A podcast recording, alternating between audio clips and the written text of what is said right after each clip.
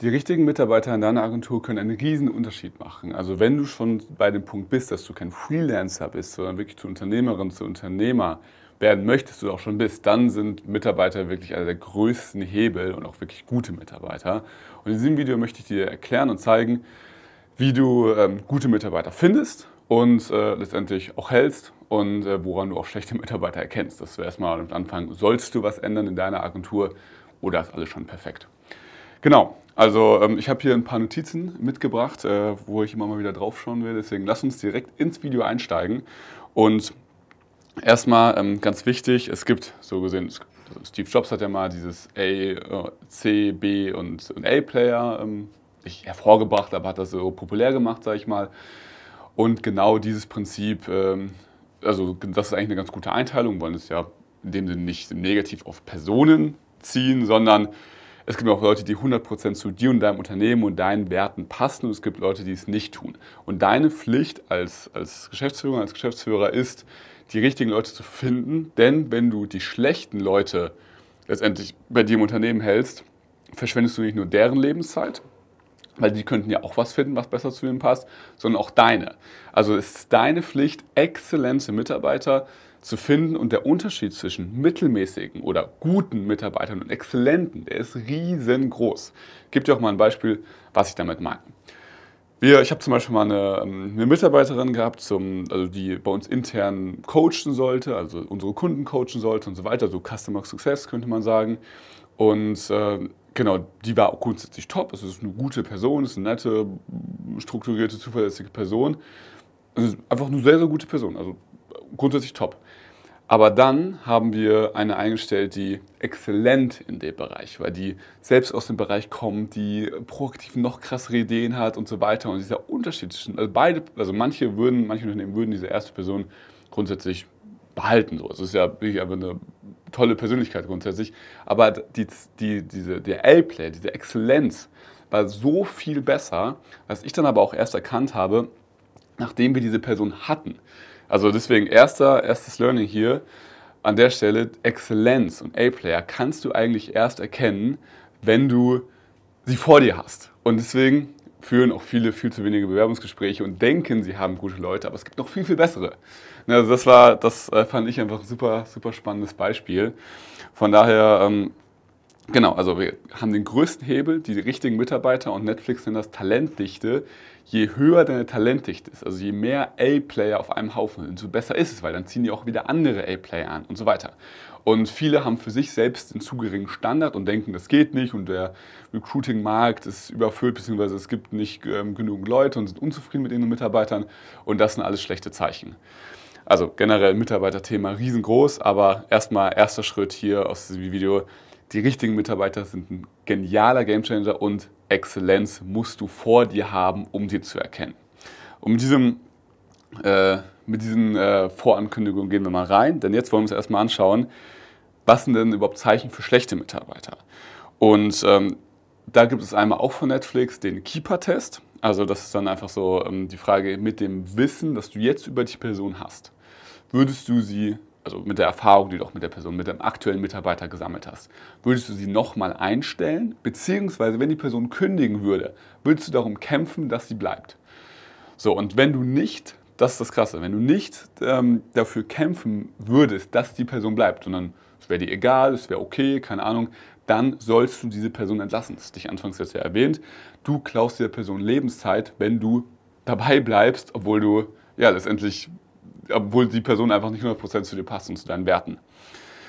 Und äh, genau, kommen wir auch gleich nochmal dazu, was, was ich mit den ganzen Werten, Wertethema meine. Aber wenn sie diesen Keeper-Test, so heißt er bei Netflix, nicht besteht, dann ist sie einfach nicht richtig bei dir. Zweites Zeichen für schlechte Mitarbeiter, du hast den Eindruck, dass die meisten Bewerbungsgespräche, die du führst, gut sind. Habe ich auch eben vorher schon mal angedeutet. Exzellenz und A-Player siehst du nur, wenn sie vor dir sind wenn du denkst, die meisten Gespräche sind top und du führst drei, vier Gespräche und ja, eigentlich alles ganz okay, der dritte war der beste so, dann hast du einfach zu wenig Gespräche geführt. Denn die meisten Bewerber und Bewerbungsgespräche sind nicht gut. So, und, aber das muss man erstmal, um auf diese Erkenntnis zu kommen, musst du erstmal sehr, sehr viele Gespräche führen. Das ist ganz wichtig. Dritter Punkt, du merkst, dass die Werte nicht übereinstimmen. Also, weiß nicht, äh, die eine geht immer um 15 Uhr nach Hause und du arbeitest eigentlich immer bis 20 Uhr durch und so. Also so Arbeitsmoral kann ja, man kann ja, muss, das heißt ja nicht, dass man viel arbeiten muss oder wenig, sondern einfach, dass die Werte nicht übereinstimmen. Es gibt sagen wir mal, du hast ähm, fünf persönliche Werte oder drei bis fünf persönliche Werte slash Company-Werte und es müssen natürlich nicht alle Werte immer bei jedem Mitarbeiter übereinstimmen, aber zumindest der Großteil, also über 50 Prozent, sagen wir mal drei Werte in dem Beispiel, müssen auf jeden Fall gleich sein. Und wenn du merkst, die stimmen nicht überein, dann sollst du diese Person nicht einstellen.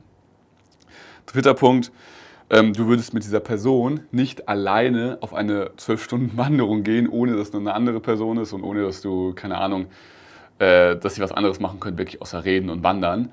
Das ist einfach nur so dass, äh, die Erkenntnis, wenn du mit der Person persönlich, du merkst ja eigentlich, magst du Personen, verbringst du mit denen gerne Zeit oder bist du eigentlich froh, wenn du aus dem Teammeeting raus bist. Und wenn das der Fall ist, dann ist die Person nicht die, die passende. Und dann hast du jetzt vielleicht einen Einwand, ja, aber die brauche ich unbedingt. Wenn ich die entlasse, dann läuft der Laden nicht mehr. Nein, das ist nicht so. Du solltest Personen direkt entlassen, bevor du Alternativen suchst, denn dadurch hast du auch den Freiraum und meistens ist es eh nicht so schlimm, wie wir denken. Meistens passiert das gar nicht, dass dann der ganze, die ganze Agentur vor die Hunde geht und die Kunden unzufrieden sind oder so, sondern es läuft eigentlich alles ganz normal weiter oder wird sogar noch besser, weil wir die Leute, die eben nicht so gut sind, nicht mehr dabei haben. Also das ist ein riesen Gamechanger.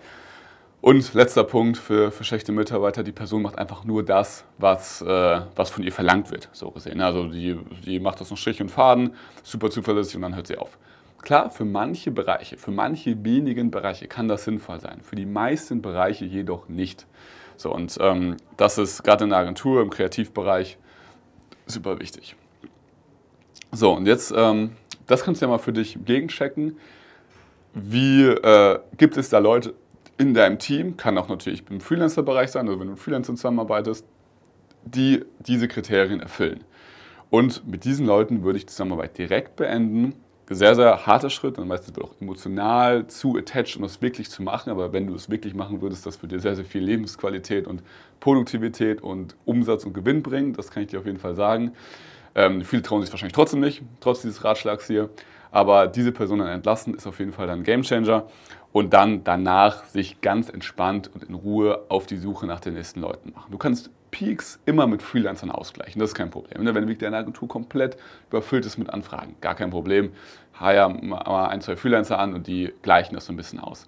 Aber du sollst dir die Zeit nehmen für gute Stellenanzeigen, genug Bewerbungsgespräche. Kommen wir auch gleich dazu, was heißt genug und was sind gute Stellenanzeigen. Aber es gibt drei Punkte, äh, so gesehen, die, die dann dafür sorgen, dass du ähm, dann wirklich auch gute Mitarbeiter als Alternative hast. Und das sind einmal geniale Stellenanzeigen. Das ist einmal ein Onboarding-Portal, was wirklich komplett durch den Onboarding-Prozess führt, weil das ist nämlich auch eine ganz, ganz wichtige Phase im Unternehmen. Wie ist das Onboarding im Unternehmen? Einer der wichtigsten Punkte, sobald man dann zu dir stößt. Und wie kannst du dann die Teamkultur aufbauen? Und äh, genau, das sind äh, so gesehen die drei Punkte. Und ja, das äh, auf diese drei Punkte, beziehungsweise auf geniale Stellenanzeigen und auf ähm, Thema, wie man eine geile Teamkultur aufbaut, dafür werde ich in einem weiteren Video jetzt nochmal drauf eingehen. Grundsätzlich ähm, sei, einfach, ja, sei einfach gesagt, hab selbst den Anspruch an dich, wirklich vernünftige Leute zu finden. Also du brauchst, ähm, man sagt so ungefähr 30 bis 50 Bewerbungsgespräche in Videoformat, also Videocalls, also nicht, nicht rein Telefon, sondern wirklich Videocalls, die du führst. Und um dir da mal den Prozess zu erklären, also du hast, äh, die Bewerbung kommt rein, erkläre ich wegen einem anderen Video, wie bekommt man wirklich gute Bewerber? Also wie schreibst du gute Stellenanzeigen und wo, wo pushst du diese Stellenanzeigen dann, dass du wirklich gute Bewerber bekommst. Aber sobald du diese hast, dann ähm, kannst du so gesehen ähm, erstmal die vorqualifizieren und anrufen. Und also das solltest du auch selbst machen als Chef oder Chefin. Also wirklich anrufen, kurz die Basics abklären, hey, wann kann die Person starten, passt die, passen die Gehaltsvorstellungen und so weiter. Das alles wirklich fix machen. Dann im zweiten Schritt ähm, hast du einen Videocall, der geht dann so 30 bis ähm, 60 Minuten. Dort ist auch super wichtig, dass du, ich aber dann auch nochmal in dem, in dem Stellenanzeigen-Video äh, drauf ein, wie du dann die Bewerbungsgespräche führst, welche Fragen du stellst, wie du wirklich die Wahrheit rausfindest. Weil nur zu sagen, äh, keine Ahnung, ja, natürlich bin ich irgendwie ein Teamplayer und so, das ist, das sagt jeder. Ne? Also ich bin irgendwie, ähm, agil und Teamplayer und ich habe äh, Spaß, äh, aber also ich bin gesellschaftsfähig, aber auch kann auch für mich arbeiten. Weißt du, also gibt es immer die Standardphrasen. Das heißt, das alles äh, überspringen, so diese ganzen Basic-Fragen und lieber direkt an die, an die wirklich wichtigen Sachen gehen. Kläre ich dir aber auch vielleicht in dem, in dem Video, äh, was ich da ähm, dazu dann noch mache. Und dann letztendlich, wenn das dann funktioniert, oder wenn, wenn die da dann durchkommen, dann machst du am besten einen Probetag, einen bezahlten oder unbezahlten, am besten einen bezahlten Probetag, wo die zu dir kommen, physisch, beziehungsweise, oder auch kannst du durch Remote machen, je nachdem, wie du deine, deine Firma aufsetzen willst. Und äh, dort ähm, wird dann eine Testaufgabe erledigt. Du musst natürlich genau überlegen, was wäre ein, eine erfolgreiche Testaufgabe und was nicht. Und dann äh, letztendlich kannst du die Person einstellen oder nicht. Und 30 Bewerbungsgespräche, also Videocalls, sind wahrscheinlich davor brauchst du 50 Telefonate, das heißt, du brauchst irgendwie 100 Bewerbungen oder so. Und dann kommen, sagen wir mal, fünf oder zehn Leute zum Probetag und eine davon stellst du dann ein. Das sind ziemlich viele Leute und es ist sehr viel Arbeit. Aber ich kann es dir nur oft genug. Ich habe diesen Fehler gemacht. Ich habe mich vor diese Arbeit gedrückt und gesagt, nee, habe ich keine Lust zu, ist mir zu viel Arbeit.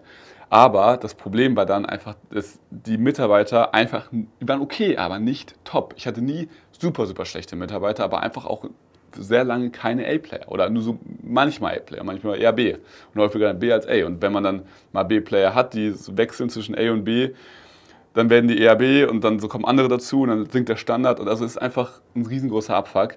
Und hinten raus spart dir es Jahre und du weißt gar nicht, das kann ich dir wirklich nur mal sagen, du weißt gar nicht, wie krass Leute sein können, wie genial, wie zuverlässig, wie kreativ, wie viel Spaß du mit, mit deinem Team haben kannst. Das haben halt viele nie wirklich mitgekriegt, weil sie diesen Prozess nicht ernst nehmen, weil sie zu wenig Bewerbungsgespräche führen, weil sie nicht die Zeit, die Energie da auch reinstecken wollen. Und einfach sagen, ja, ich schalte jetzt mal irgendwie ein paar Indeed-Ads und dann nehme ich dann die nächstbesten. Das heißt, du konntest hier hoffentlich ein paar Learnings mitnehmen aus dem Video. Ich habe sehr viele Fehler gemacht in dem Bereich und ähm, wo ich mir einfach Zeit sparen wollte, was aber nicht geklappt hat, was aber viel, viel mehr Zeit gekostet hat. Also im nächsten Video erkläre ich dir, ähm, wie, du, wie du Stellenanzeigen und wie du die, diese Anzahl an Bewerber bekommst. Und dann schauen wir uns auch nochmal an, wie du eine geile Teamkultur aufbauen kannst. In diesem Sinne, das war es von meiner Seite hier zu diesem Video. Ich wünsche dir ganz viel Spaß und Erfolg bei der Umsetzung und auch bei dem Hinterfragen mal von deinem aktuellen Team. Und in diesem Sinne, äh, bis zum nächsten Mal und bis zum nächsten Video. Dein Alex.